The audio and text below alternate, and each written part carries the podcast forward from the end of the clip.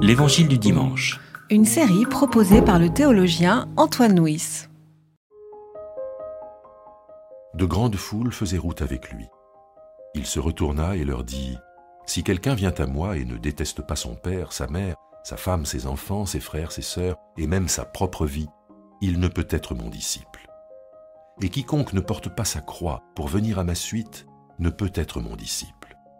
En effet, lequel d'entre vous, s'il veut construire une tour, ne s'assied pas d'abord pour calculer la dépense et voir s'il a de quoi la terminer, de peur qu'après avoir posé les fondations, il ne soit pas capable d'achever, et que tous ceux qui le verront ne se moquent et ne disent ⁇ Cet homme a commencé à construire et il n'a pas été capable d'achever ⁇ Ou bien quel roi, s'il part en guerre contre un autre roi, ne s'assied pas d'abord pour se demander s'il peut, avec dix mille hommes, affronter celui qui vient au-devant de lui avec vingt mille?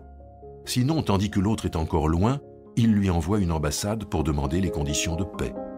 Ainsi donc, quiconque d'entre vous ne renonce pas à tous ses biens ne peut être mon disciple.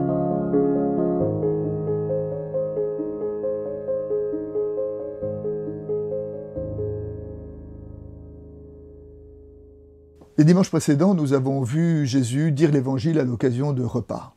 Après le repas, Jésus reprend la route et l'évangile nous dit que de grandes foules faisaient route avec lui. Alors dans l'évangile, la foule est, ambivalente. Dans l'évangile de Matthieu, Jésus a pitié de la foule parce qu'elle est comme un troupeau qui n'a pas de berger. Mais d'un autre côté, nous savons que la foule est, ambiguë parce que elle a tendance à dissoudre la personnalité de chacun derrière le grand groupe. Alors voyant la foule, Jésus se retourne et l'enseigne, l'enseigne pour lui dire le prix du discipulat être disciple, ça a un prix.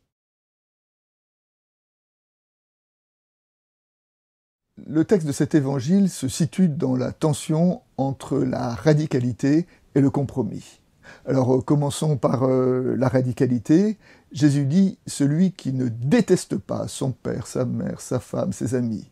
Le verbe détester, miséo en grec qui a donné euh, misanthrope, misogynie, est un verbe fort parce que c'est vraiment un verbe qui veut dire haïr, rejeter.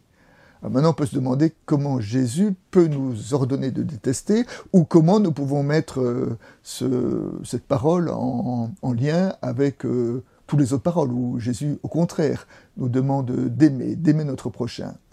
il me semble que dans cette tension entre l'amour et la détestation, nous devons entendre qu'il existe des liens qui nous, qui lient, qui nous, qui nous attachent et qui nous empêchent de suivre l'Évangile. Ce que Jésus nous dit, ce n'est pas de détester au sens de vouloir du mal à notre prochain, mais c'est de vouloir être attentif à quels sont les attachements qui nous empêchent de le suivre et de vivre l'Évangile. À côté de la radicalité, il y a dans les deux petits paraboles, exemples qu'il cite, l'exemple de la tour et l'exemple du roi qui part en guerre, il y a au contraire un, éloge du compromis être chrétien, être disciple, ça ne veut pas dire euh, renoncer à toute sagesse. Et si on construit une tour, eh ben, il vaut mieux ne pas commencer si on n'est pas capable de la terminer. Quand on part en guerre, il vaut mieux ne pas partir si nous ne sommes pas sûrs de remporter la victoire. Il me semble que derrière ces deux paraboles, ceux que Jésus dénonce, ce sont ceux qui ben, disent euh, commençons bien et puis après le Seigneur euh, pourvoira. Hein.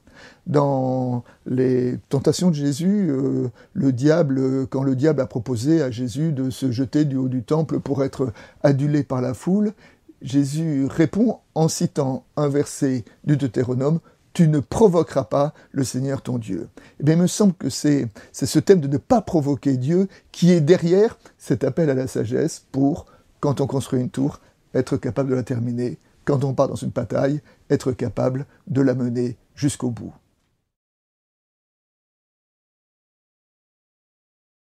Jésus ensuite euh, s'adresse à la foule et l'invite à porter sa croix. Alors nous nous souvenons que nous sommes dans la partie de l'évangile où Jésus lui-même monte à Jérusalem et monte vers sa passion. Dans l'évangile de Luc, il a déjà demandé à ses disciples de porter leur croix, et là, il euh, apporte la même exigence à la foule euh, qui le suit. Alors ce que Jésus nous demande ici, ce n'est pas nous-mêmes d'être crucifiés. Lui va l'être pour que nous ne le soyons pas. Jésus ne demande pas, quand il demande de porter la croix, il ne demande pas être crucifié, mais en lien avec ce que nous avons dit dans le premier paragraphe, il nous demande à être attentif, à crucifier ce qui nous empêche d'être disciples. Là, dans les versets qui nous sont euh, dits, il y a d'abord des attachements, des attachements familiaux qui peuvent être toxiques. Il y a à la fin de passage le rapport à l'argent, hein, euh, euh, celui qui déteste ses biens, déteste sa famille, déteste ses biens. C'est-à-dire que c'est parfois des attachements humains, parfois des attachements à l'argent qui, qui nous empêchent d'être disciples, et c'est par rapport à ces attachements-là que Jésus nous demande de porter notre croix.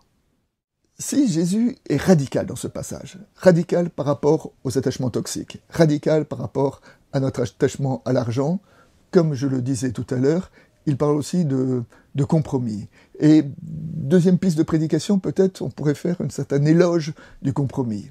Alors le compromis a mauvaise presse parce que le compromis est souvent assimilé à une compromission, mais on peut aussi assimiler le compromis à la promesse. Hein.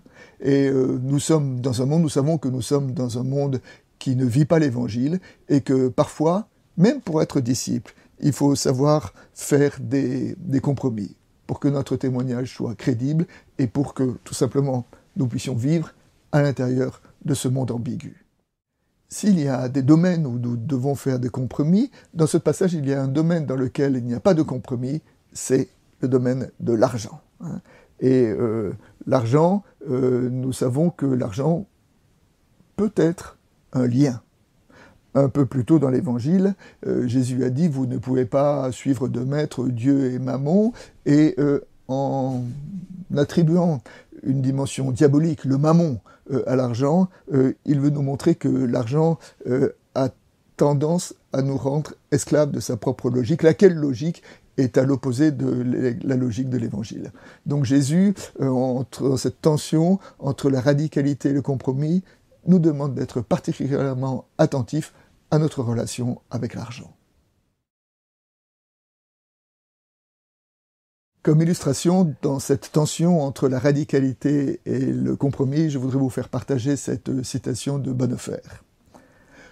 Le radicalisme déteste le temps, le compromis déteste l'éternité. Le radicalisme déteste la patience. Le compromis déteste la décision. Le radicalisme déteste l'intelligence. Le compromis déteste la simplicité. Le radicalisme déteste la mesure. Le compromis déteste la démesure. Le radicalisme déteste la réalité. Le compromis déteste la parole.